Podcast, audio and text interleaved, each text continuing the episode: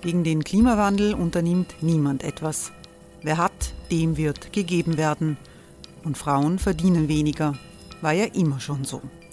Man ärgert sich und macht weiter. Was aber, wenn nicht? Wir haben eine Idee. Die Falter Arena macht die Bühne frei für Menschen und Projekte, die das Land verändern. Mein Name ist Eva Konzett. Ich leite das Politikressort im Falter. Und am Sonntag, den 26. Mai, veranstalten wir im Wiener Stadtsaal die nächste Falter Arena.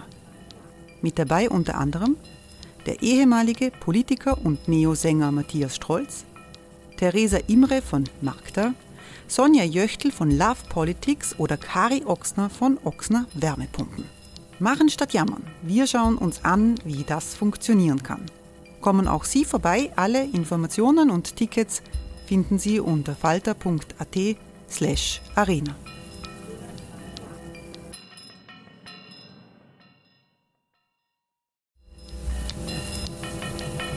Falter-Podcasts werden durch Werbung unterstützt. Das hilft bei der Finanzierung unseres journalistischen Angebots.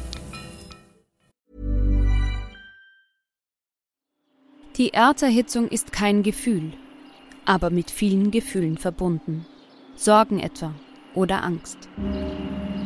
Eine Veranstaltung gegen diese Ohnmacht ist Tipping Time, eine Klimakonferenz der Zivilgesellschaft.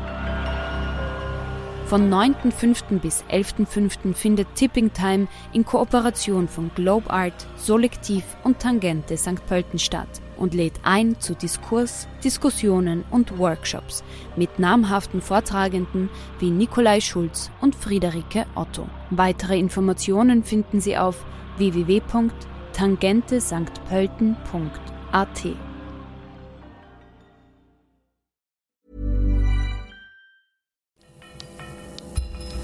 Falter Radio, der Podcast mit Raimund Löw. Sehr herzlich willkommen im Falter Radio. Die Energiekrise erschüttert nicht nur Österreich, sondern ganz Europa. Explosionsartig schnellen die Preise von Gas und Strom in die Höhe. In Wien muss die städtische Wien Energie durch Notkredite in Milliardenhöhe gerettet werden. Die Energiemanager haben sich offenbar böse verspekuliert. Aber Schwierigkeiten gibt es überall in Europa. Europas Notpläne für Strom und Gas, so lautet der Titel dieser Sendung.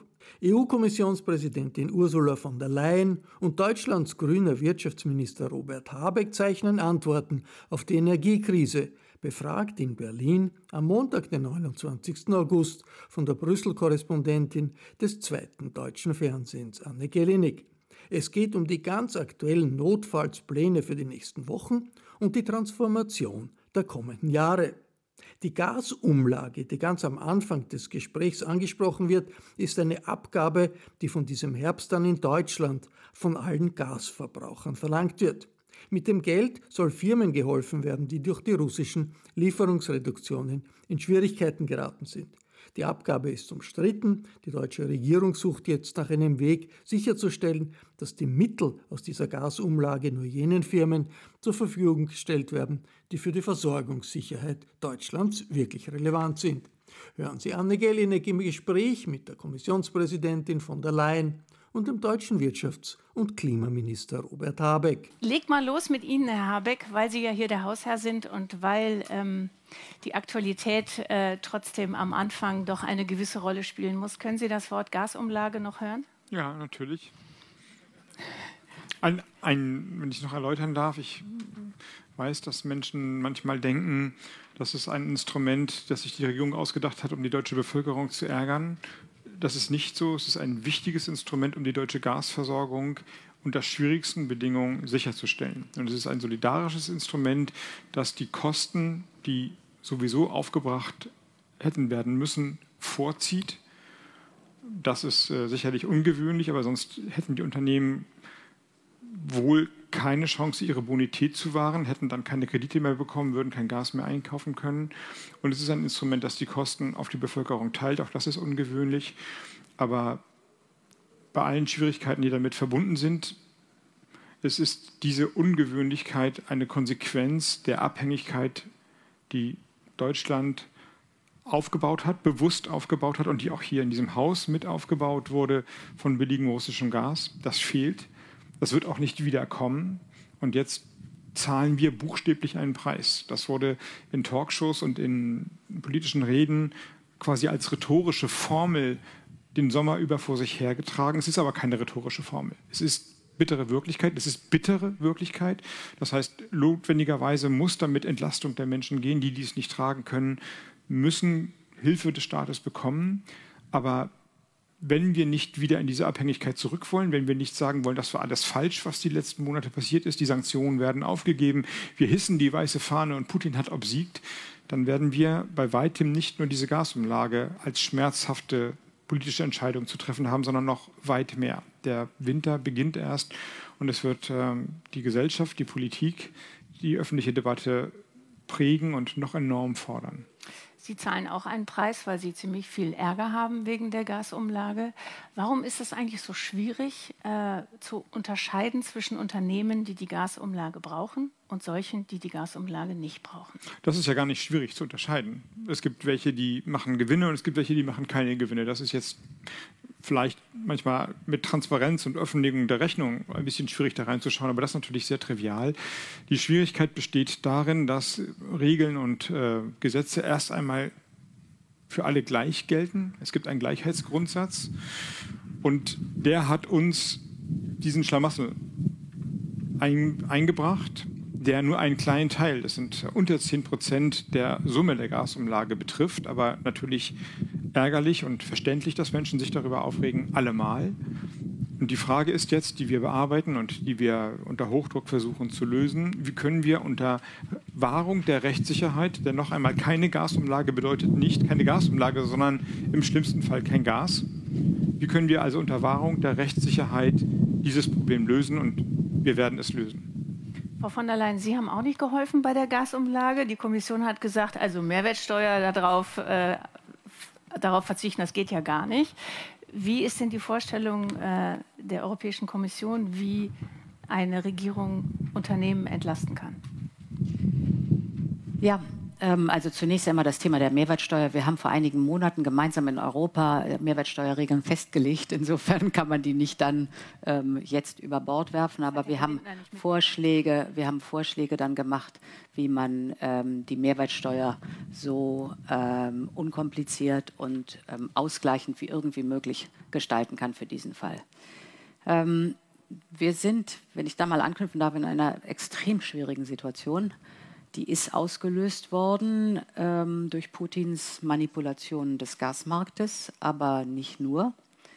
Ähm, wir dürfen nicht vergessen, im letzten Sommer ging das los und da war ähm, neben dem Versuch äh, von Putin, zum Beispiel die Gaszufuhr in die Speicher zu reduzieren nach Europa. Das war der Anfang der, des, des Druckmittels, das er aufgebaut hat ähm, haben wir gesehen, dass äh, Energie mehr nachgefragt wurde, weil China ähm, aus der Covid-Phase rauskam. Das ist jetzt wieder anders. Insgesamt ähm, ein Wiedererstarken der Wirtschaft da war. Und schon damals fingen die Energiepreise und vor allen Dingen die Gaspreise an anzuziehen. Jetzt haben wir weiter eine erschwerte Situation, weil wir durch den Klimawandel in diesem Sommer eine Dürre erlebt haben, die auch noch weiterhin dazu führt, dass zum Beispiel äh, Wasserkraft deutlich weniger ist. 26 Prozent weniger Wasserkraft als Energiequelle in der Europäischen Union. Also insgesamt aus mehreren Komponenten zusammengesetzt. Dominant Putins Krieg gegen die Ukraine und sein Versuch, uns zu erpressen und äh, Gas als Waffe zu äh, nutzen. Aber weitere Faktoren kommen dazu.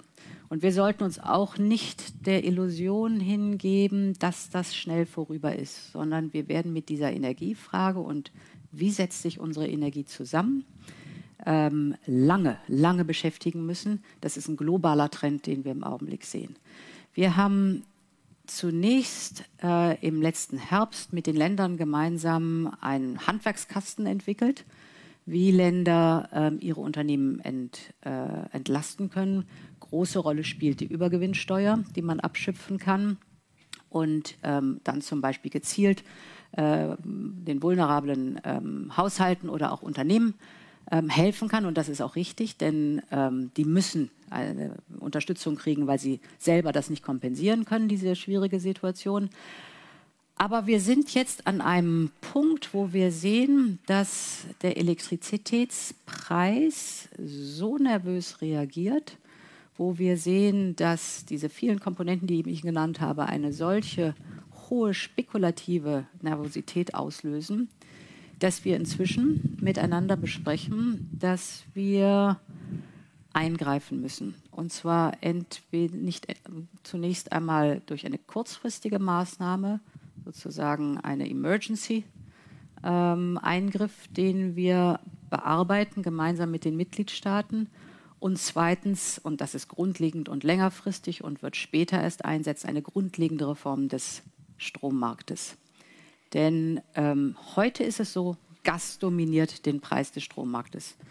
Viele hier im Raum wissen, es gibt verschiedene Energiequellen und die letzte, die dazukommt, die teuerste, dominiert den Preis. Das ist lange gut gegangen. Jetzt sehen wir mit diesen exorbitanten hohen äh, Gaspreisen, dass wir entkoppeln müssen. Und ein zweites müssen wir tun, wir müssen ähm, dafür sorgen, dass die erneuerbaren Energien, die ja zu sehr viel günstigeren Kosten hergestellt werden, dass sich das auch überträgt auf die ähm, Endverbraucher und dass wir den Ländern ähm, die sogenannten Windfall Profits zur Verfügung stellen, damit sie in der Lage sind, die vulnerablen Einkommen und ähm, die, die Unternehmen, die kleinen Unternehmen, die Hilfe brauchen, tatsächlich zu unterstützen. Zum, zum Strommarkt kommen wir gleich nochmal und der angekündigten Reform desselben. Da erwarten wir heute von Ihnen ein paar Details. Ähm, nein, ähm, ich wollte nochmal bei den Gaspreisen bleiben. Übergewinnsteuer. Morgen Kabinettsklausur in Meseberg. Werden Sie da mit Ihrem Kollegen Finanzminister nochmal drüber reden? Kommt vielleicht eine Übergewinnsteuer aus der Kabinettsklausur raus oder nicht?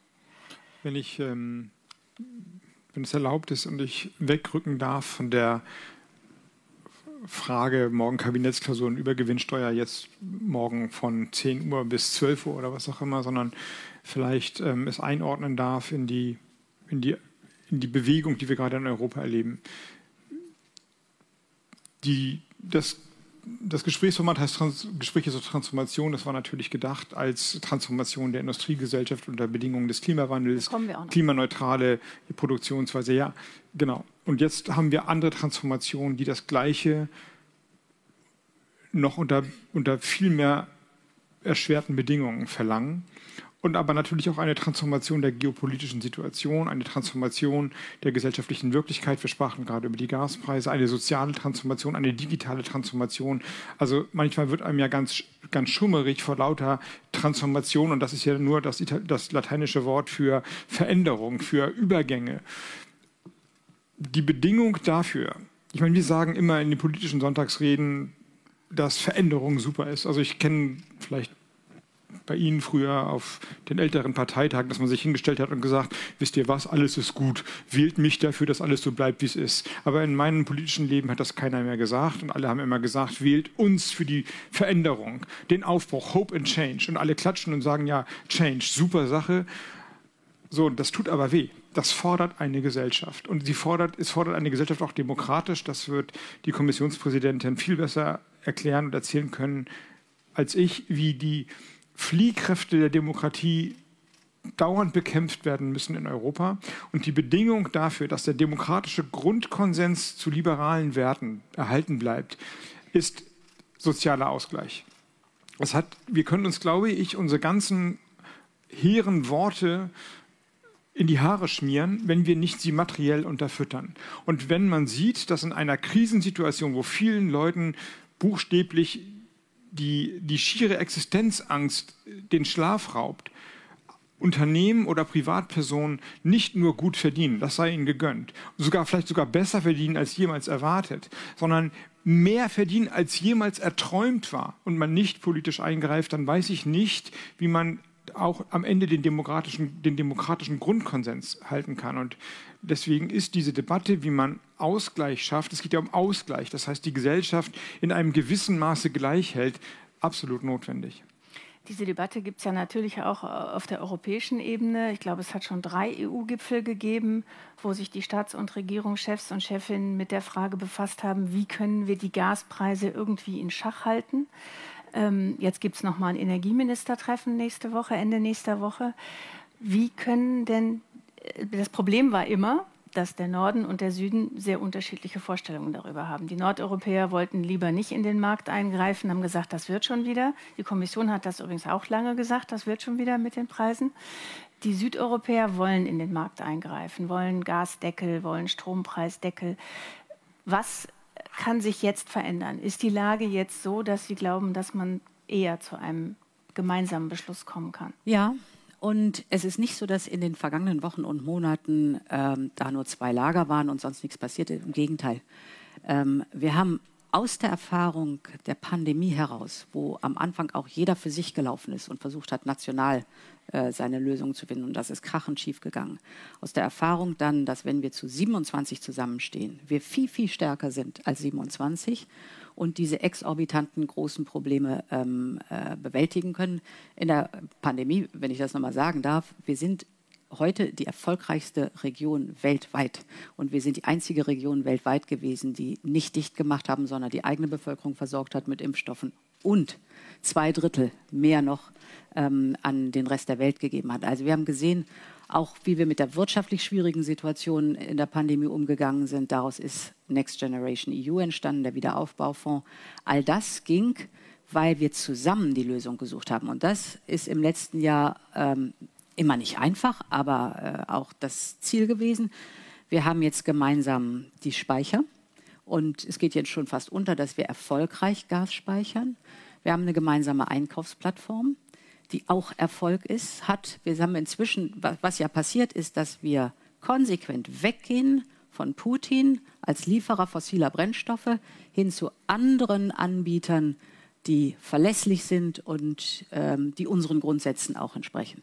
Wir haben die Vereinbarung mit den Vereinigten Staaten, wir haben eine Vereinbarung mit Israel, Norwegen hat deutlich mehr gemacht, so dass wir heute sehen durch diesen gemeinsamen Einkauf, dass wir all das Gas, was Putin inzwischen reduziert hat, um uns unter Druck zu setzen, kompensieren konnten von anderen Lieferern. Wir haben den gemeinsamen Wintersparplan auf den Weg gebracht. Das ist die dritte Komponente und die ist so wichtig, dass wir, wenn Gas knapp ist und es wird knapp bei, äh, bleiben, konsequent Gas und Energie sparen, zum Beispiel für die Speicher. Ähm, das ist etwas, was inzwischen gut angenommen worden ist äh, von den Mitgliedstaaten und ist die dritte sich Komponente. Die Staaten, Entschuldigung, aber auch gestritten haben, wie die klar, Kesselflicker und klar, es muss, Plan erstmal weichgespült haben. Aber das ist doch Demokratie, haben. finde ich. Also es kann ja nicht sein, dass wenn die Kommission, oder es ist nie so, wenn die Kommission einen Vorschlag vorlegt, alle 27 sagen, jo, so ist es. Sondern genau das ist Demokratie. aber Frage versucht. war, ob es jetzt eine Lösung gibt für die Senkung der Gaspreise, die vielleicht alle sie. Ja, aber diese Komponenten spielen alle eine Rolle, dass wir es durch den Winter schaffen, obwohl Putin mit großer Wahrscheinlichkeit das Gas ganz auf Null reduzieren wird. Das ist ja, das, wir, wir gehen vom Worst-Case-Szenario aus und das müssen wir auch. So, und in den Punkten sind wir deutlich besser gewesen. Ich will noch eine Komponente nennen, ohne die es nicht geht. Und das ist die Investition in die Erneuerbaren.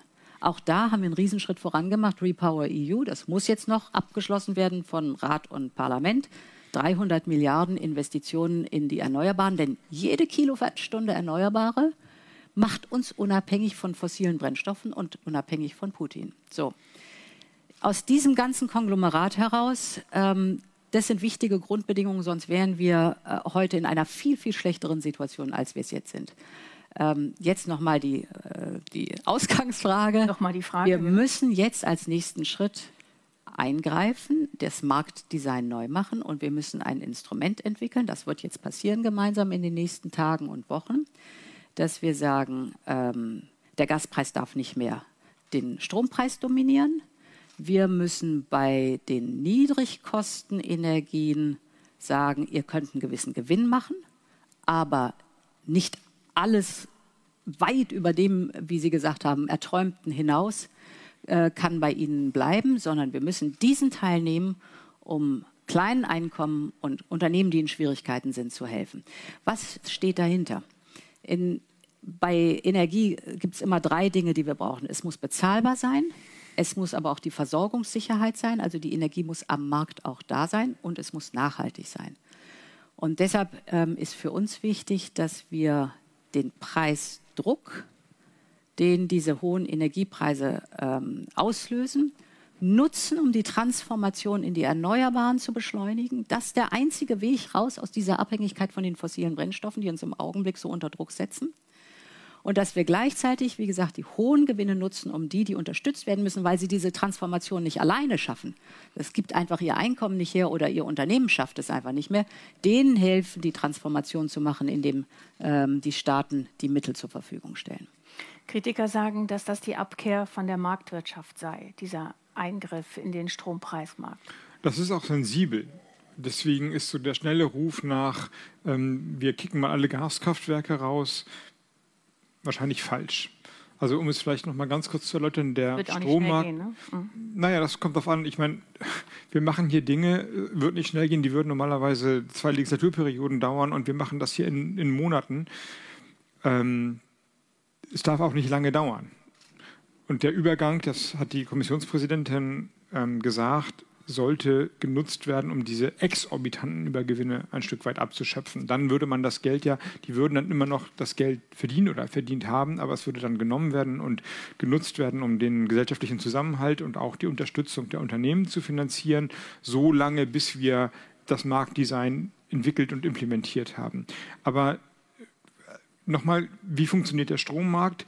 Und der funktioniert eigentlich sehr gut. Das ist dieser viel genannte Merit-Order-Effekt er heißt ja Merit Order und nicht Worst Order, weil immer die günstigsten Angebote zuerst auf den Markt gehen. Das heißt, wir haben auch Phasen manchmal gehabt im Strommarkt, wo Strom ganz billig oder auch günstig, also umsonst war, weil immer die günstigsten Angebote, und das sind häufig die erneuerbaren Energien, zuerst in den Markt gehen, dann kommen die anderen dazu und dann setzt der oberste, das teuerste Kraftwerk den Preis für die anderen auch damit ist in dem Markt ein Mechanismus eingebaut, der aus dem Markt selbst die Innovation treibt. Am meisten Geld verdient man mit der günstigsten Energieform. Wunderbar, das sind die Erneuerbarsten, die Erneuerbaren häufig jedenfalls. Das zieht also nach. Insofern ein gutes Prinzip und eins, das eigentlich dafür Sorge trägt, dass die Effizienz im Markt generiert wird.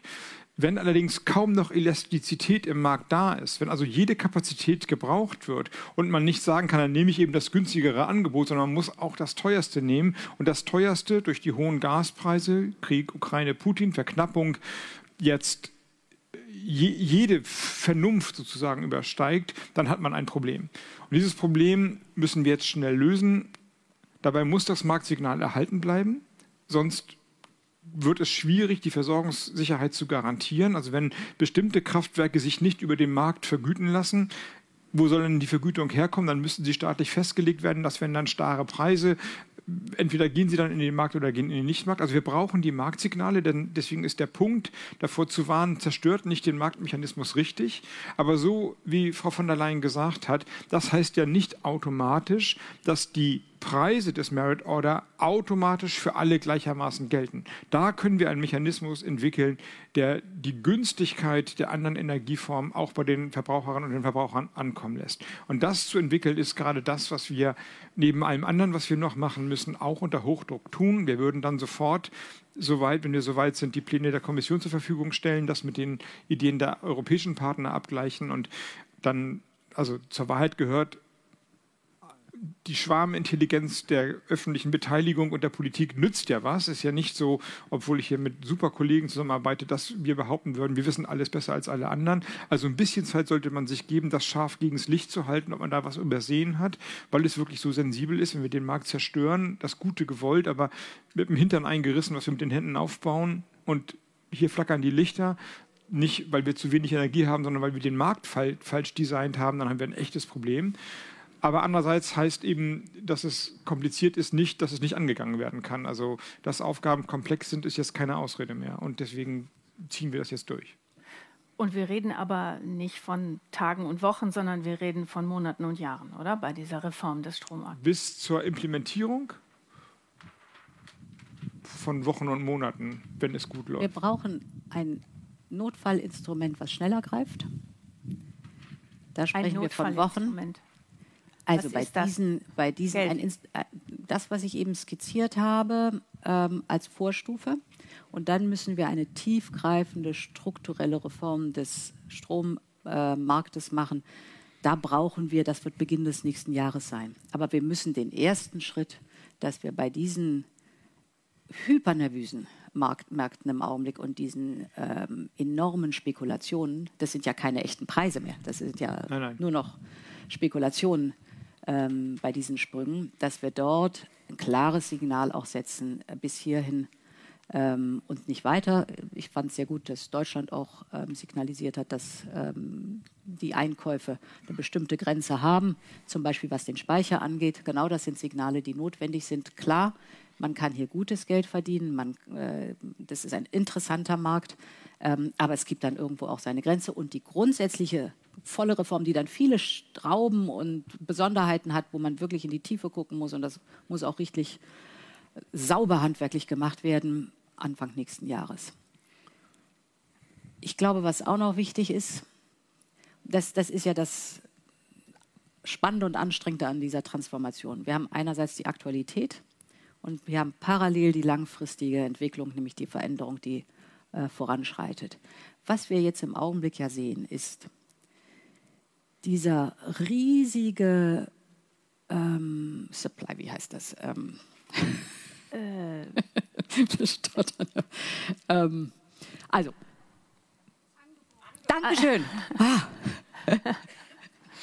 Dieses gewaltige Angebot an fossilen Brennstoffen, was es über Jahre und Jahrzehnte aus Russland gab. Nur mal eine Zahl vom Pipeline-Gas global von der Nachfrage ist Europa 75 Prozent, deckt Europa 75 Prozent ab. Wir sind ein gewaltig großer Kunde. Und diese Nachfrage, die bisher äh, das Angebot aus Russland hatte, das geht jetzt zu Ende. Das ist eine gigantische Veränderung und die wird sich verlagern. Im Augenblick ist Europa suchend nach neuen Energiequellen. Ich habe eben die Amerikaner und die Norweger, aber auch zum Beispiel Algerien, Ägypten, Israel, Aserbaidschan genannt. Das verändert sich. Und jetzt ist eine Zeit, wo wir gezielt und massiv im globalen Süden investieren müssen für erneuerbare Energien. Wir wollen die erneuerbaren Energien wegen des Klimawandels. Wir wissen ganz genau, wir müssen höllisch aufpassen bei dieser Extremlage jetzt, dass wir nicht gefangen sind mit den fossilen Brennstoffen, weil wir uns ununterbrochen damit beschäftigen und versuchen, sie zu ersetzen, sondern dass wir gleichzeitig die Transformation in die erneuerbaren Energien haben. Und die Möglichkeit ist jetzt im globalen Süden, die haben Wind, die haben Sonne im Übermaß. Gemeinsam mit ihnen in die Infrastruktur zu investieren, zum Beispiel für grünen Wasserstoff. Und dort die große, unsere Nachfrage und das große Angebot der Zukunft aufzubauen. Also neben dem Tagesgeschäft, was wir hier bewältigen müssen, um mit der Gas- und damit auch Strompreiskrise zurechtzukommen, müssen wir die langfristigen Veränderungen auf den Weg bringen, damit wir nicht immerzu in dieser Abhängigkeit stecken und vor allen Dingen wegkommen von den fossilen Brennstoffen und weil wir den Klimawandel äh, vorantreiben wollen. Ähm, Sie haben gerade gesagt. Ähm Danke, Franziska. Sie hat recht. Klaköre aus dem Publikum. Sie haben gerade äh, gesagt, ähm, die, die Preise sind. Also, das genau, äh, das war jetzt nett. Ja. Die Preise sind hypernervös, die Politiker sind sehr nervös, die Verbraucher sind auch nervös. Mhm. Was bedeutet das jetzt eigentlich für den europäischen Green Deal, der ja eine weitere Transformation, die ähm, im Hintergrund oder beziehungsweise im Vordergrund läuft. Europa soll bis 2050 klimaneutral werden. Mhm. Diese Situation, die wir jetzt haben, befördert die den Green Deal oder behindert sie ihn? Sie befördert ihn unbedingt. Ähm, und schon in der Pandemie, klar, am Anfang der Pandemie, so wie am Anfang äh, des russischen Krieges gegen die Ukraine, gab Stimmen, die sagten, boah, wir können nicht Green Deal und Pandemie, Green Deal und äh, russischer Krieg bewältigen. Green Deal muss jetzt gestoppt werden. Wir haben gesagt, das Gegenteil ist der Fall. Er muss eigentlich beschleunigt werden. Die Pandemie ist entstanden, weil der Mensch immer tiefer die Biodiversität zerstört und immer tiefer ins Tierreich vordringt und damit diese unglückliche Verquickung von Viren, die von ursprünglich Tieren auf Menschen überspringen, das wird häufiger kommen, je mehr wir die Biodiversität zerstören. Also die Pandemie hat etwas zu tun mit dem Klimawandel. Jetzt die Energiekrise, die wir haben, hat natürlich auch was zu tun mit dem Klimawandel. Es sind die fossilen Brennstoffe, die uns richtig Probleme im Augenblick machen, die uns aber auch den Klimawandel CO2-Emissionen äh, beschert haben. Und wir müssen mit aller Kraft daran arbeiten, den European Green Deal weiterzubringen. Der European Green Deal ist ja unser, unser Fahrplan, dass wir bis 2030 die Emissionen mehr als halbieren und bis 2050 klimaneutral sind. Und das betrifft, das ist auch eben eine Transformation, die alle betrifft. Das ist für uns eine bessere, gesündere Art zu leben, zu konsumieren, für die Wirtschaft zu produzieren, eine Wirtschaft, die in eine Kreislaufwirtschaft gehen muss, wo wir eben dem, dem, dem, Planeten mehr zurückgeben, als wir ihm wegnehmen. Wir haben bisher genau das Gegenteil gemacht, mal den Planeten ausgeraubt und jetzt geraten wir an die Grenzen. Wir müssen uns kümmern um die Rohstoff, äh, Rohstoffversorgung für, die, ähm, für den European Green Deal. Wir müssen uns auf die Lebensmittelherstellung konzentrieren. Ich habe die Biodiversität schon erwähnt, das ganze Thema Energie. Ähm, das sind die Aufgaben, die uns aus dem Dilemma, in dem wir jetzt bringen, sind, auf die Dauer rausbringen und oberstes Gebot, den Klimawandel bekämpfen. Der Klimawandel ist 100 Prozent von uns gemacht. Die Wissenschaft ist eindeutig. Wir erleben in diesem Sommer durch die Dürre, wir erleben aber auch durch die Überschwemmungen, durch die extremen Wettersituationen wieder einmal was der Beginn des Klimawandels bedeutet. Wir stehen ja am Anfang. Es ist allerhöchste Zeit, dass wir umsteuern. Der Green Deal wird aber eben auch Schmerzen bereiten. Also zum Beispiel beinhaltet er eine Bepreisung von CO2 und der wird Politiker brauchen, die den Leuten erklären können, dass jetzt nicht nur der Gaspreis steigt und der Strompreis, sondern auch der CO2-Preis für Verkehr und Gebäude. Glauben Sie, Herr Habeck, dass das in Europa, und ich meine jetzt nicht nur Deutschland, sondern die Osteuropäer sind die ersten, die berühmte bulgarische Oma, die immer zitiert wird. Ähm, glauben Sie, dass das wirklich durchzusetzen ist und zu erklären ist den Leuten? Since 2013, Bombas has donated over 100 million socks, underwear and T-Shirts to those facing homelessness. If we counted those on air, this ad would last over 1,157 days. But if we counted the time it takes to make a donation possible, it would take just a few clicks. Because every time you make a purchase, Bombas donates an item to someone who needs it. Go to bombas.com slash ACAST and use code ACAST for 20% off your first purchase. That's bombas.com slash ACAST, code ACAST. Man muss sich klar machen, was die Alternative ist. Alternativlosigkeit ist für eine Demokratie keine schöne Vorstellung. Die gibt es eigentlich auch gar nicht. Aber die Alternative ist die schlechtere. Das zu sagen heißt, zuzugeben, dass es kompliziert wird, dass es Schmerzen und auch schmerzhafte Debatten geben wird und am Ende man nicht vorhersehen kann, ob dieser Transformationsprozess die breite Unterstützung der Gesellschaft behält. Aber das ist eben ein Arbeitsauftrag der Demokratie der österreichische Ökonom Josef Schumpeter hat mal immer von der Marktwirtschaft als den Prozess der schöpferischen Zerstörung gesprochen. Also etwas wird neu entstehen, aber die Konsequenz, die notwendige, die strukturelle Konsequenz ist, dass etwas aufgegeben wird. Das heißt, Strukturwandel, das ist ja immer nur der Schönsprech für Jobverlust und das Vergehen von alter Industrie, ist integraler Bestandteil der Transformation. Es geht nicht ohne, sonst wäre es ja keine Transformation, sondern das Gleiche nur in einer anderen Farbe das ist so lange vergleichsweise unbemerkt oder schmerzlos zu ertragen, wie es langsam läuft. Ja, also vor, ich weiß nicht, 150 Jahren waren wahrscheinlich 80 Prozent oder 90 Prozent der Gesellschaft Landwirte. Und hätte man denen vor 150 Jahren gesagt, wisst ihr was, 2022 sind noch drei oder zwei Prozent von euch Landwirte. Und aber keiner ist arbeitslos oder die Arbeitslosigkeit ist sehr, sehr gering. Die hätten das nicht verstanden. Die hätten gesagt, hey, was sollen die denn alle machen? Und dann hätten wir gesagt, ja, die haben dann ein Reisebüro oder die sind Programmierer oder die sind Lehrerin oder Lehrer und die Kinder gehen alle zur Schule. Die suchen nicht Kartoffeln aus der Furche, die lernen Mathe und Englisch und Biologie. Das wäre wie eine Fremdsprache gewesen, wahrscheinlich, weil man gesagt hätte, die Kinder, was sollen die denn mit Biologie bitte? So sind wir aber. Und heute äh, sind die Leute nicht mehr Landwirte, sondern sie sind in allen den genannten Berufen. Das haben wir als Gesellschaft äh, so erlebt. Und natürlich gab es hin und wieder äh, Debatten, aber insgesamt sind wir dadurch reicher geworden. Die Volkswirtschaft hat profitiert.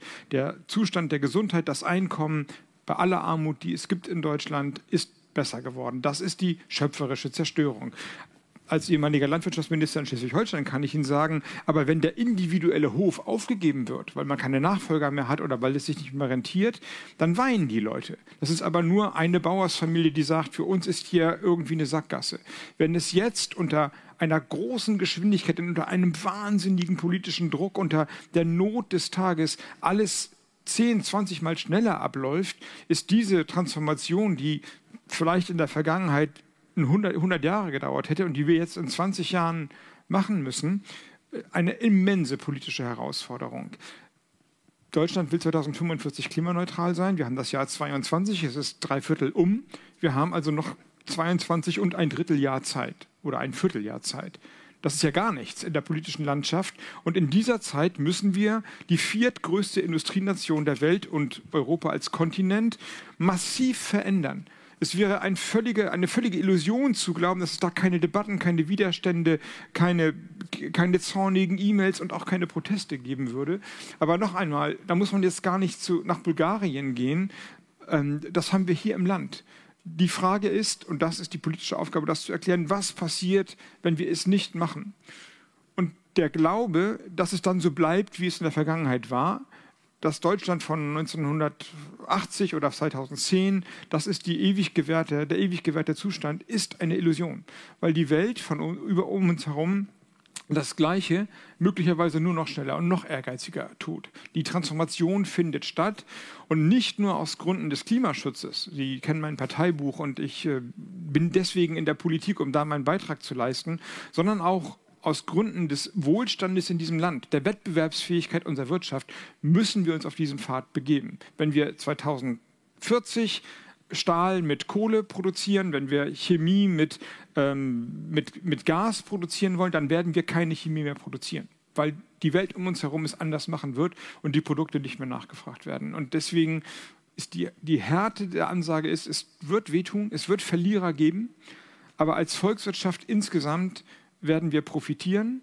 und wir müssen alle politischen Instrumente so ausrichten, dass diejenigen, die vorübergehend enttäuscht, zornig oder sich als Verlierer fühlen, sind nicht gesellschaftliche Verlierer werden. Und wir sind ein reiches Land, wir sind ein starker Kontinent, wir können das machen. Wir müssen nur auch die politischen Instrumente mal überprüfen und vielleicht nicht glauben, dass das, was vielleicht 1980, wenn es dann so war, eine richtige Antwort ist, 2030 immer noch eine richtige Antwort ist. Das wäre doch erstaunlich, wenn es so wäre.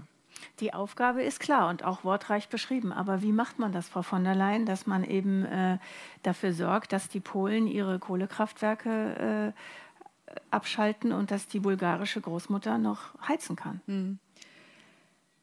Ich, ich, möchte anknüpfen, wo äh, Robert Habeck ähm, nicht aufgehört hat, sondern was er beschrieben hat.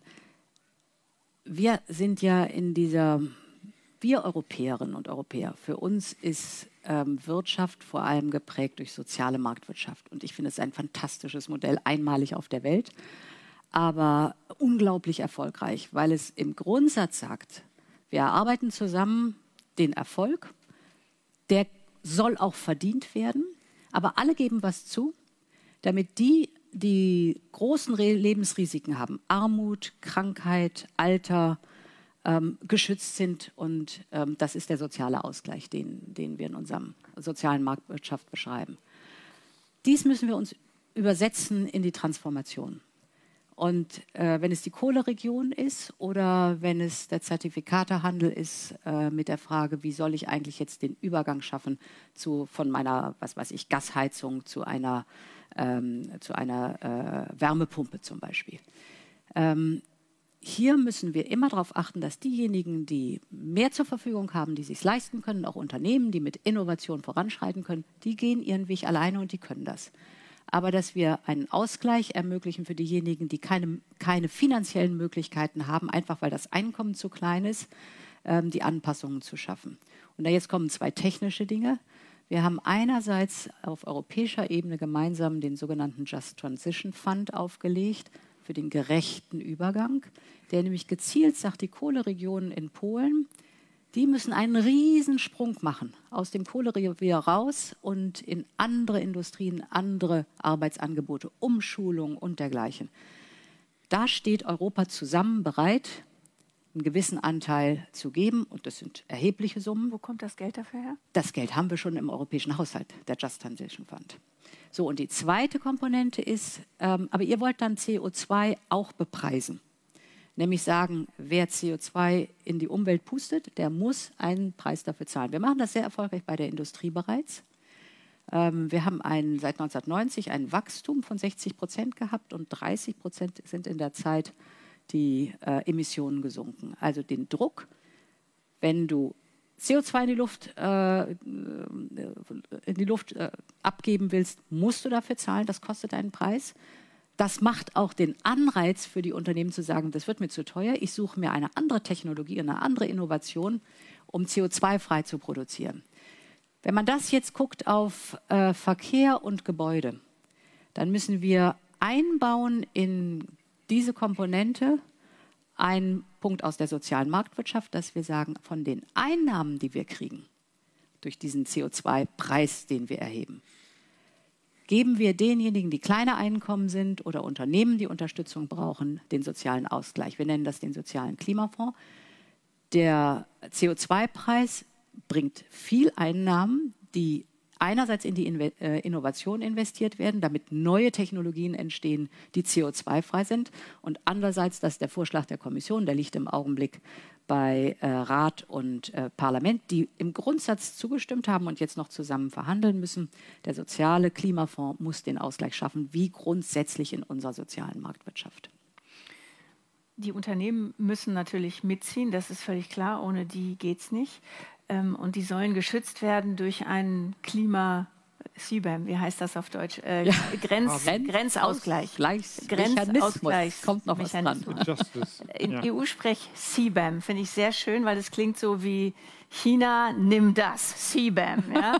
ähm, ähm, das ist auch ein Vorschlag der Kommission. Ähm, ja. Der soll ähm, dazu führen, dass eben Produkte, die klimaschädlich äh, oder eben äh, wettbewerbsverzerrend ohne Klimaschutz in China, in Indien, in Pakistan, sonst wo hergestellt sind, dass die mit einem Zoll belegt werden, um mhm. die heimische Industrie zu schützen. Die heimische Industrie will das aber gar nicht. Die heimische Industrie will eigentlich lieber Zertifikate behalten. Wird CBAM kommen? CBAM, also der Grenzausgleichsmechanismus ja. wird kommen. Ähm, nach und nach, also nicht morgen, sondern in, mit drei Jahren Vorlauf, weil das sehr komplex ist, das einzurichten und zunächst einmal in vier oder fünf verschiedenen ähm, sehr CO2-trächtigen, zum Beispiel Aluminium, ähm, Industrien. Eigentlich ist der Grundprinzip dahinter folgendes. Wenn unsere Industrie bereit ist, und das muss sie durch den hohen CO2-Preis, den wir haben, innovativ zu sein und zu sagen, dann stellen wir nicht mehr äh, Aluminium her mit Gas, sondern mit grünem Wasserstoff. Dann hat sie einen Riesensprung nach vorne gemacht. Das ist dann CO2-freies Aluminium, das ist gut. Und das kostet sie was, diese Innovation. Wenn dann aber aus China der CO2-schmutzige Stahl oder Aluminium hierher kommt, ähm, zu einem billigeren Preis, dann ist es für unsere Unternehmen fast unmöglich, diese Innovation zu machen, die notwendig ist, damit wir nicht weiter die Umwelt verschmutzen. So, und deshalb sagen wir, passt auf, China, ähm, wenn ihr mit dem schmutzigen Produkt auf unseren Markt kommt, dann werdet ihr einen Zoll für dieses CO2, was da drin ist, dafür zahlen müssen. Der Anreiz ist aber eher, wir wollen das Geld gar nicht so gerne, sondern besser ist, China macht einen Zertifikatehandel, also auch einen Preis auf CO2, das nennen wir Level Playing Field, also das Wettbewerbsfähigkeit ist hergestellt. China ist nicht wegen CBAM, aber im Augenblick schon dabei, ähm, einen CO2-Preis einzuführen, weil sie auch merken, dass sie an die Grenzen des Wachstums vollständig geraten. Kommt interessanterweise zur Kommission und fragt, was habt ihr für Erfahrungen gemacht, welche Fehler habt ihr gemacht, damit wir die nicht wiederholen. So muss es eigentlich sein. Also, dass wir den Anreiz geben zu sagen, Ihr könnt mit euren Produkten auf unseren Markt kommen. Wenn das schmutzige CO2-schmutzige Produkte sind, dann kostet euch das Geld, weil unsere Unternehmen hier viel investieren in Innovation, um saubere Produkte herzustellen. Besser wäre es, ihr macht auf eurer Seite erst die Innovation auch mit saubere Produkte und bringt dann auch die sauberen Produkte auf unseren Markt und dann können die miteinander im Wettbewerb stehen. Mit wie vielen begeisterten Unternehmern haben Sie schon gesprochen, Herr Habeck, die unbedingt CBAM haben wollen? Die wollen das schon haben, weil die Logik ja schlagend ist und wir hatten die sogenannten Fit for 55 Paketverhandlungen vor den parlamentarischen Sommerferien. Das ist eines der großen Erfolge, die Europa in diesem Jahr gebracht hat, weil der Rat, das äh, kann Ursula von der Leyen viel besser erzählen als ich, ja wie ein Sack Flöhehüten ist. Und da, bei, das sind, ich glaube, 18 verschiedene Dossiers gewesen, von der Landwirtschaft bis zu CBAM, von der so häufig beschriebenen äh, Directive für Immobilie und E-Fuels bis zu äh, der Renewable Energy Directive 2. Das waren komplizierteste Verhandlungen und ein Teil davon ging auch um den CBAM-Teil. Und die Lösung, die wir gefunden haben und die, glaube ich, das sehr befriedet hat, ist, die Zuteilung machen wir nicht linear, sondern am Anfang bleibt bei der Einführung, bei der Implementierung von CBAM der Anteil von Zertifikaten größer, sodass die Unternehmen eine leichtere, einen leichteren Zugang haben, sich in der Transformation zu bewähren. Und dann schmelzen wir aber schneller ab. Und so haben wir es gemacht, so hat der Rat entschieden. Der Rat ist, wenn ich das vielleicht sagen darf, weil es eben so ein komplizierter Verhandlungsmechanismus ist, immer eher das konservativste Gremium auf der europäischen Ebene. Das Parlament, wenn es eine Mehrheit gefunden hat, marschiert häufig voran. Die Kommission ist auch sehr entschlusskräftig, in dem Rat die jeweiligen Länder auch. Aber am Ende müssen ja alle irgendwie zustimmen in dieser Welt, die Europa nun mal so interessant macht. Und dass das gelungen ist, das ganze Paket gelungen ist, aber dann auch diese Einigung zu CBAM ist gut. Und seitdem habe ich auch keine Beschwerden mehr gehört. Davor gab es eine intensive Debatte, dass sie gesagt haben, passt auf, dass ihr nicht das Gute wollt und das, äh, das Schlechte kriegt. Aber so kann es gehen. Wir haben jetzt darüber gesprochen, was ähm, die Politik machen muss, was die Unternehmen machen müssen. Was muss denn Europa machen? Wie muss sich denn die EU verändern, um diese Transformation hinzubekommen? Also ähm, wir können ja nicht immer nur die EU kann ja nicht immer nur sagen, ihr müsst alle machen, ich schlag, wir schlagen vor, ihr müsst machen, sondern wie kann äh, also meine Frage geht natürlich darin hin, wie, muss sich die Institution, wie müssen sich die Institutionen verändern, äh, damit Europa diese Transformation schaffen kann?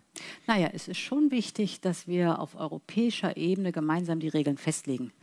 Denn äh, der gesamte European Green Deal wäre undenkbar, also die Transformation in eine Kreislaufwirtschaft, in eine CO2-neutrale Wirtschaft, ähm, die wettbewerbsfähig ist global das wäre undenkbar, wenn jedes Land sein eigenes Süppchen kochen würde. Und insofern ist schon richtig, dass die Kommission, die das die einzige ist, die das Vorschlagsrecht hat, äh, mit dem Fahrplan kommt.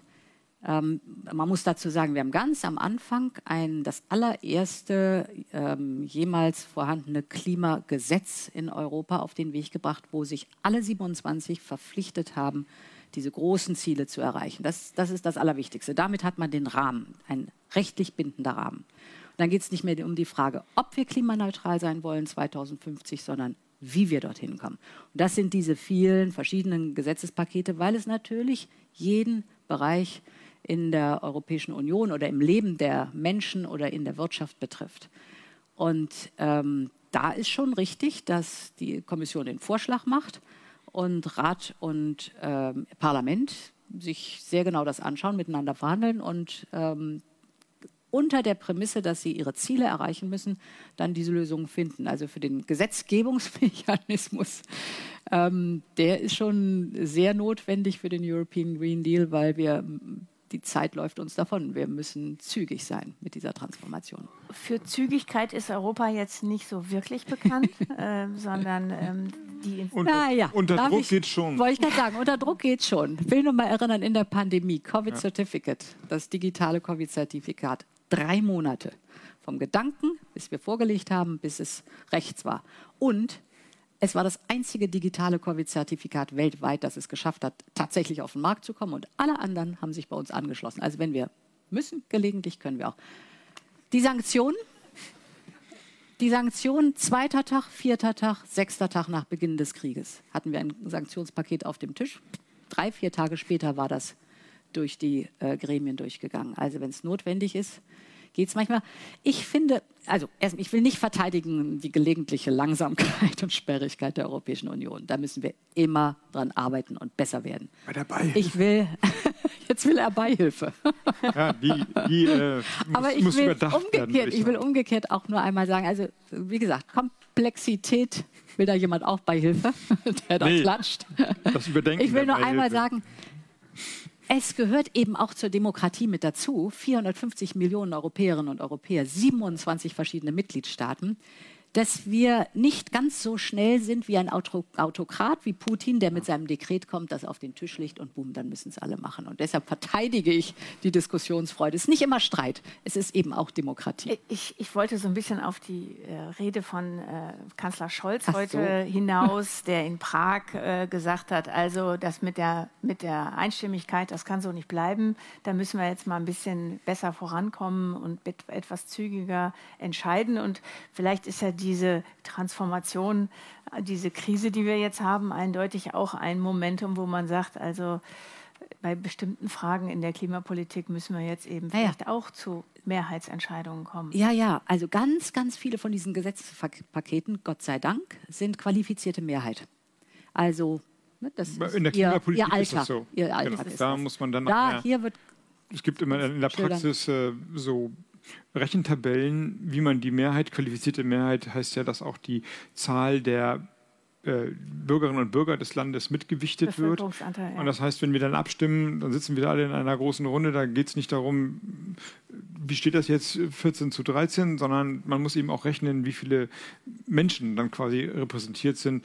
Dann sitzen immer kluge Kollegen neben einem mit irgendwelchen Excel-Tabellen und sagen, jetzt haben wir eine Mehrheit. Aber für die Klimadossiers ist das okay, für Finanzen und Außen da und ein paar andere Sachen da muss noch ein bisschen. Ja äh, der Kanzler hat vor allen Dingen die Außen- und Sicherheitspolitik angesprochen. Da bin ich ganz seiner Meinung. Es ist quälend, wenn ähm, politische Ereignisse, und das geht dann schnell, in der Welt passieren und die Europäische Union, weil ein Mitgliedsland sagt, nee, diese Stellungnahme, die unterschreibe ich nicht, die Europäische Union schweigt. Und das äh, ist auf die Dauer unerträglich. Hm. Dann kommt zu Recht der Vorwurf, wo seid ihr? Wir hören nichts von euch. Was sagt, warum sagt ihr nichts? Ja, wir können nicht, weil uns eine Stimme fehlt. Ähm, oft sagt dann der hohe Beauftragte in seiner Funktion als hoher Beauftragter was. Das ist dann die Übersetzung. Wir konnten nicht einen Konsens zwischen 27 finden für eine gemeinsame Sprache. Da bin ich auch der Meinung, da muss es äh, die qualifizierte Mehrheit geben. Die Hürde ist nur, um das einzuführen, muss man einmal einstimmig das beschließen.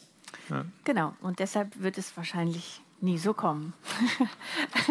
naja, unter Druck schon. Ja, unter, unter schwerstem Druck. Ich muss noch mal eben kurz gucken. Wir hatten natürlich vorher die Zuschauer äh, des Streams aufgefordert, auch Fragen zu stellen. Und die habe ich jetzt nämlich überhaupt nicht, äh, äh, nicht äh, aufgerufen. Und deshalb kommt hier noch mal eine Frage von Martin Hock über LinkedIn.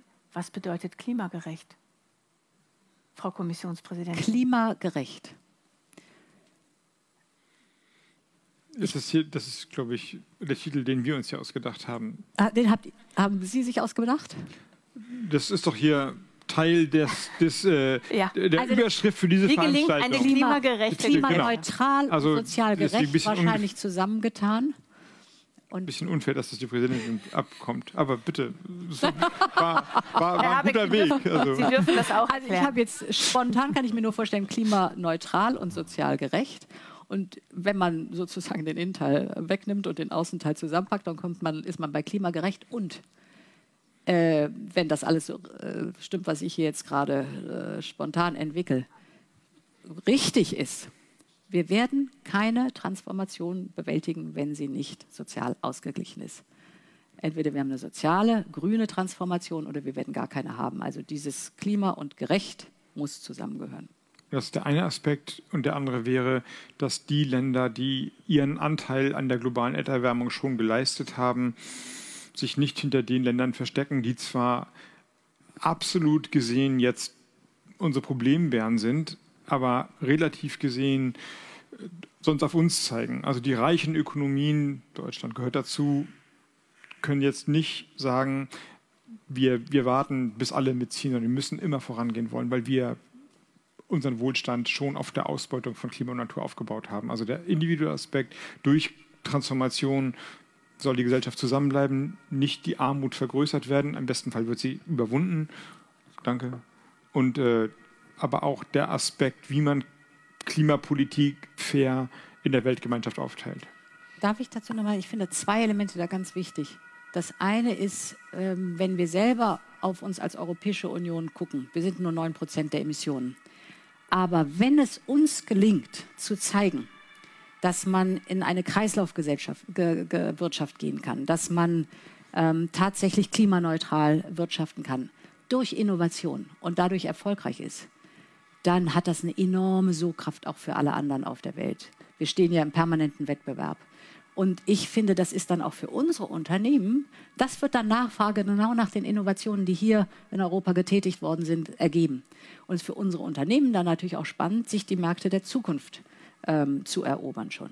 Und die zweite Komponente ist mit Blick auf die ähm, Länder, ähm, die äh, nicht hochindustrialisiert sind, da haben wir eine besondere Verantwortung, weil wir wollen ja verlangen von diesen Ländern, dass sie nicht die gleichen Fehler machen wie wir und durch das ganze fossile äh, Brennstoffealter gehen, sondern dass sie sofort den Sprung nach vorne machen in die erneuerbaren Energien. Und das geht nur, indem wir die Klimafinanzen bereit sind, auch zur Verfügung zu stellen. Das sind immer 100 Milliarden, die verabredet worden sind im Pariser Abkommen.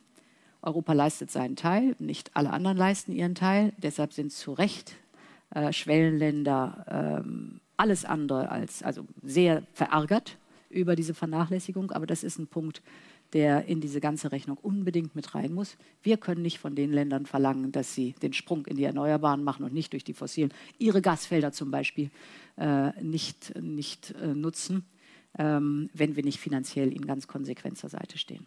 Ja, hi, ich bin Helena Marscher, ich bin von Fridays for Future. Und wir sind bekanntlicherweise vor der Europawahl und auch vor der Bundestagswahl mit Hunderten Tausend, mit mehreren Millionen Menschen auf die Straße gegangen und ähm, da haben sich ganz viele Parteien und Regierungen und Kommissionen ganz vielen ähm, Zielen verpflichtet. Und das war für uns natürlich auch ganz cool zu sehen, die Gesellschaft sich vollkommen verändert in den letzten dreieinhalb Jahren, in denen wir auf die Straße gehen. Und trotzdem schauen wir gerade so ein bisschen besorgt auf die Lage, ähm, weil irgendwie plötzlich geht ganz viel ganz schnell, was davor gar nicht ging. Und gleichzeitig gehen Ministerinnen und Regierungschefinnen auf fossile Shoppingstour auf der ganzen Welt. Und es ist sogar das irgendwie neue Infrastruktur im Gespräch, irgendwelche Terminals und Pipelines oder es soll irgendwie Gas gefördert werden in Ländern wie Senegal zum Beispiel, wo bis jetzt noch gar kein Gas gefördert werden. Und meine Frage an Sie ist so ein bisschen, wie versichern Sie, dass wir nicht übers Ziel hinausschießen, dass nicht quasi nicht nur Gas kompensiert wird, was jetzt verloren wird dadurch, dass man sich von Putin löst, was ja auch wichtig und richtig ist. Aber wie, wie versichern Sie, dass keine Lock-in-Effekte stehen, dass keine neuen langfristigen Verträge entstehen, dass wir quasi nicht neue Krisen schaffen und die Klimakrise noch weiter verstärken? Wie versichern Sie, dass das nicht irgendwie außen vor bleibt? Weil das besorgt uns gerade sehr, sehr doll, also mich und die anderen jungen Menschen, die auf die Straße gehen. An mich, ja. Also die Frage ist völlig berechtigt. Und das muss man sich klar machen, dass langfristige Verträge, die Unternehmen eingegangen sind, häufig Politik verhindern. Lock-in ist die das plattdeutsche Wort dafür, wie handlungsunfähig jetzt im Klimabereich zu werden. Wenn wir also alle Unternehmen schließen jetzt neue Verträge ab und die dauern 25, sind 25 Jahre. Und je länger Verträge dauern, desto günstiger werden die Angebote. Das ist äh, relativ äh, trivial zu sehen. Und wir wollen 2045 klimaneutral sein, dann haut das nicht hin. Was wir versuchen zu machen, ist darauf Rücksicht zu nehmen, indem wir erstens, was jetzt die Alternativen zu Russland angeht, flexible Infrastrukturen schaffen. Also die meisten Infrastrukturen, die wir jetzt aufbauen, sind diese, diese sogenannten FSIU-Schiffe, also mobile Einheiten, die wir jetzt für unsere Küsten legen, um sie dann wieder loszuwerden, wenn wir sie nicht mehr brauchen. Die geben wir einfach auf den Weltmarkt zurück und äh, verschartern die. Die Verträge, die da geschlossen werden, sind in der Regel zehn Jahre. Und zweitens darauf achten, dass die Energiemenge, die jetzt fossil zu uns kommt, dem Hochlauf von Wasserstoff oder den erneuerbaren Energien nicht widerspricht.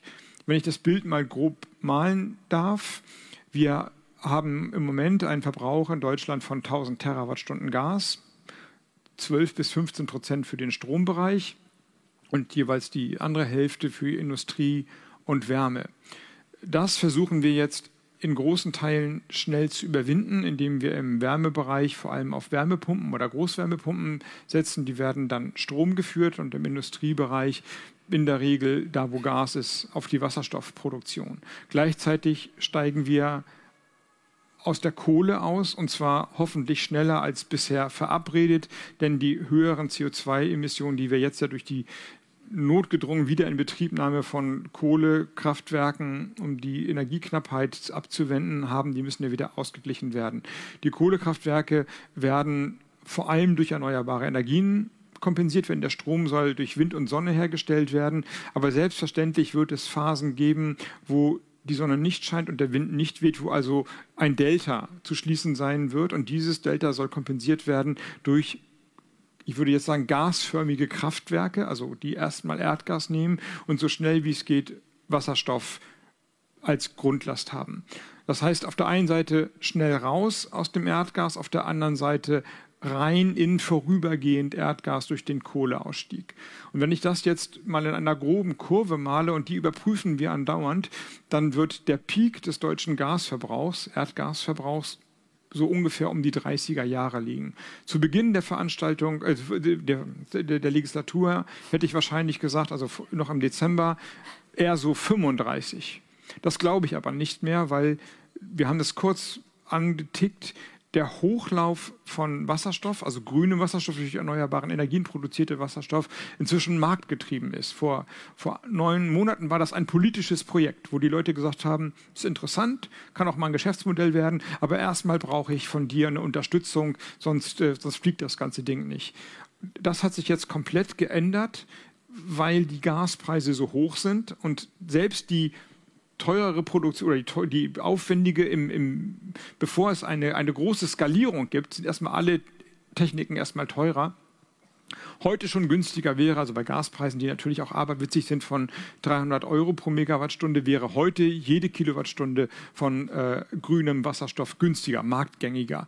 Und die Preise werden wieder runtergehen, aber sie werden nicht wieder auf das Niveau von billigem russischen Gas runtergehen, nicht absehbar. Das sehen die Leute, deswegen sehen wir den Hochlauf. Deswegen sage ich nicht mehr 2035 ist der Kipppunkt erreicht, sondern früher vielleicht um die 30er Jahre. Das heißt, bis dahin wird der Gasverbrauch gleich bleiben, vielleicht auch noch etwas ansteigen. Das müssen wir abdecken durch die FSIU-Schiffe und durch die Alternativen zu Nord Stream 1 und 2, also den beiden großen Pipelines von Russland, und dann wird er runtergehen. Und das müssen wir ebenfalls berücksichtigen. Und deswegen bauen wir alle Infrastrukturen, das Terminal in Brunsbüttel, aber auch die Leitung und auch Gaskraftwerke, die jetzt dann die Kohlekraftwerke als Peakrunner, also um in das Delta ranzugehen, Wasserstoff ready eine neue Technik, für ganz viele eine neue Technik, sodass aber in dem Moment, wo das Angebot da ist und der Preis günstiger ist, sofort der Fuel Switch erzeugen, äh, passieren kann. Und das wird wenn wir die Verträge klug machen, den Lock-in-Effekt verhindern. Voraussetzung ist, wir brauchen erneuerbare Energien. Sonst wird es keine Produktion von Wasserstoff hier geben. Wir brauchen sie im Inland und wir brauchen sie im Ausland. Aber wir achten penibel darauf, dass dieser Lock-in-Effekt nicht passiert. Nur ist das eben keine statische Berechnung, sondern sie muss dauernd entlang der Marktpreise, entlang der Anfragen der Industrie, entlang auch der Möglichkeiten der Produktion überprüft werden. Und äh, so wie die Kommissionspräsidentin gerade gesagt hat, auf die Frage zum Green New Deal, man hat im Moment den Eindruck, alles wird wieder fossil, fossil, fossil. LNG-Terminals hier und Kohlekraftwerke da und Einkaufstouren von Ministern hier.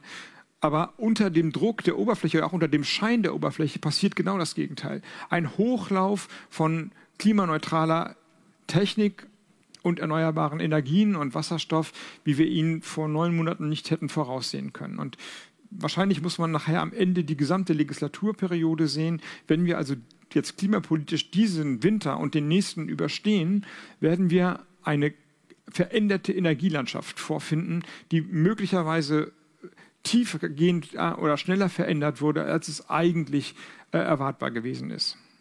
Darf ich das nochmal europäisch flankieren? Ja, bitte, aber dann haben wir nur noch Zeit für eine Frage. Also bitte kurz. Ähm, ich finde wichtig, dass äh, auch wir heute Abend immer wieder zeigen, das geht nur, wenn wir Hand in Hand arbeiten. Parallel haben wir gemeinsam in der Europäischen Union jetzt vorgeschlagen, ähm, das ist der Punkt, äh, den Sie angesprochen haben, die Erneuerbaren zum Schluss, dass wir unser Ziel bis 2030 40 Prozent Erneuerbare zu haben, raufsetzen auf 45 Prozent. Wir flankieren das mit einer Investitionssumme von bis zu 300 Milliarden, die in die Erneuerbaren investiert werden sollen durch die Mitgliedstaaten das, was Sie eben sagten mit Solar, ähm, eine Solarstrategie, die sagt, ab 2026 verpflichtend auf öffentlichen neu gebauten Gebäuden Solarpanels, ab 29 auf privaten Gebäuden und sehr konsequent die Entwicklung des Wasserstoffes. Wir haben jetzt gerade gemeinsam äh, ein, ein Projekt äh, von europäischem Interesse, heißen die immer, für die Wasserstoffstrategie, wo wir verschiedene Mitgliedstaaten zusammenbringen, die europäische Ebene, für vor allen Dingen die Beihilfefrage, da ist sie wieder, die Mitgliedstaaten äh, für einen äh, starken Teil der Finanzierung, ganz viele Unternehmen und ganz viel Wissenschaft, um die Forschung zu entwickeln und die Innovation zu entwickeln. Also Sie sehen sehr konsequent in den verschiedenen Branchen oder Sparten der Erneuerbaren nicht nur die Gesetzgebung, nicht nur die Finanzierung, sondern auch die praktische Umsetzung. Morgen bin ich in Dänemark. Da ist ein großer Windgipfel für die gesamte Baltische See. Wir hatten den vor vier Wochen für die Nordsee. Da geht es in der Nordsee, entsteht ein Windpark offshore, der in der Lage sein wird, 50 Millionen Haushalte in der Europäischen Union mit Energie zu versorgen. Und das ist ungefähr, ja, also 50 Millionen Haushalte, das ist ein Sechstel ungefähr der Europäischen Union. Also das ist das ist gewaltig, was da passiert. Gigantisch. Und wenn ich, ich weiß, Sie müssen eine Frage stellen, aber vielleicht kann Ursula von der Leyen noch einen kleinen Moment dazugeben, weil das wirklich was Cooles ist, wo Sie morgen hinfliegen oder fahren. Fliegen wahrscheinlich Bornholm, da findet diese Konferenz statt. Wir haben da mit Dänemark das erste wirklich gemeinsame europäische Windparkprojekt gemacht. Warum das erste europäische gemeinsame? Es gibt doch schon Windparks, ja, aber die sind immer national gewesen. Da hat man versucht, den Strom zu verkaufen. Jetzt haben wir über durchaus komplizierte Verhandlungen eine, ein, ein gemeinsames Projekt gemacht. Ich meine, das wäre so in der Vergangenheit, als würde als würden Länder gemeinsam Atomkraftwerke bauen. Gibt es ja überhaupt nicht. Der Energiemarkt war national. Und jetzt ist das der Nukleus von gemeinsamen Investitionen, deutsche Firmen, und dänische Firmen investieren in den gleichen Windpark und dann teilen wir uns sowohl die Menge, die uns zurechenbar ist, also das sind 2 Gigawatt für Deutschland, 1,2 für Dänemark, wie auch ähm, das Risiko der Netzanbindung. Also das kann dann Blueprint sein, Blaupause für das, was in der Nordsee entstehen soll. Also auch da wächst Europa zusammen. Das wird ein, hm. ein cooler Termin morgen. Ja, das Futter.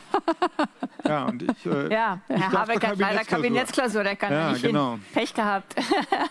ähm, noch eine Frage. Der junge Mann hier im Mittelgang, der sich eigentlich vorhin schon gemeldet hatte. Lukas Scheid für die Europe Table, äh, Journalist. Ähm, wir haben jetzt heute gehört, äh, man zieht den Green Deal nicht trotz, sondern auch wegen des Krieges vor allem ähm, um und umso schneller um. Wie passt es dann zusammen, dass es bereits ernsthafte Diskussionen zur Aufweichung der Ziele des Fit for 55-Pakets gibt? Um ein Beispiel zu nennen, die Finanzierung von Repower EU soll unter anderem mit Emissionszertifikaten aus der Marktstabilitätsreserve äh, vonstatten gehen. Ähm, wie, wie passt das zusammen? Die Ziele zur Dekarbonisierung schnellstmöglich, aber dann äh, woanders dann wieder bei diesen Zielen ja, Abschnitte machen. Also Repower EU hat 300 Milliarden, die aus, äh, zunächst einmal zur Verfügung stehen und in der Tat 20 Milliarden aus der Stabilitätsreserve. Ähm, wir haben gesehen, dass der ETS-Preis so angezogen ist, dass er weit überproportional angestiegen ist und damit einen weit überproportionalen Druck auch ausübt in dieser sehr schwierigen Situation so dass wir diese relativ kleine Marge zur Verfügung stellen. Aber man sieht schon 20 Milliarden im Vergleich zu 300 Milliarden. Es ist eine wichtige Komponente. Aber die wichtigere Komponente sind die 300 Milliarden, die aus Next Generation EU dazukommen. Das Gespräch von Anne Gellinek mit Ursula von der Leyen und Robert Habeck, das wir leicht gekürzt haben, fand Montag, den 29. August in Berlin statt. Die Europäische Kommission hat die Veranstaltung im Internet zur Verfügung gestellt. Ich verabschiede mich von allen, die uns auf UKW hören, im Freirad Tirol und auf Radio Agora in Kärnten. Hintergründe und Widersprüche in der Energiepolitik werden regelmäßig im Falter analysiert. Ein Abonnement des Falter ist eine gute Idee. Alle Informationen finden Sie im Internet unter der Adresse abo.falter.at. Ursula Winterauer hat die Signation gestaltet, Miriam Hübel betreut aktuell die Audiotechnik im Falter. Ich verabschiede mich bis zur nächsten Sendung. Sie hörten das Falterradio, den Podcast mit Raimund Löw.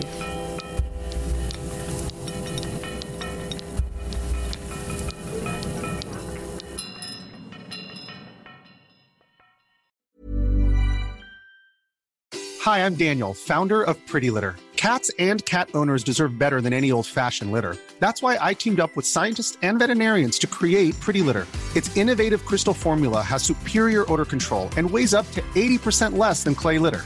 Pretty Litter even monitors health by changing colors to help detect early signs of potential illness. It's the world's smartest kitty litter.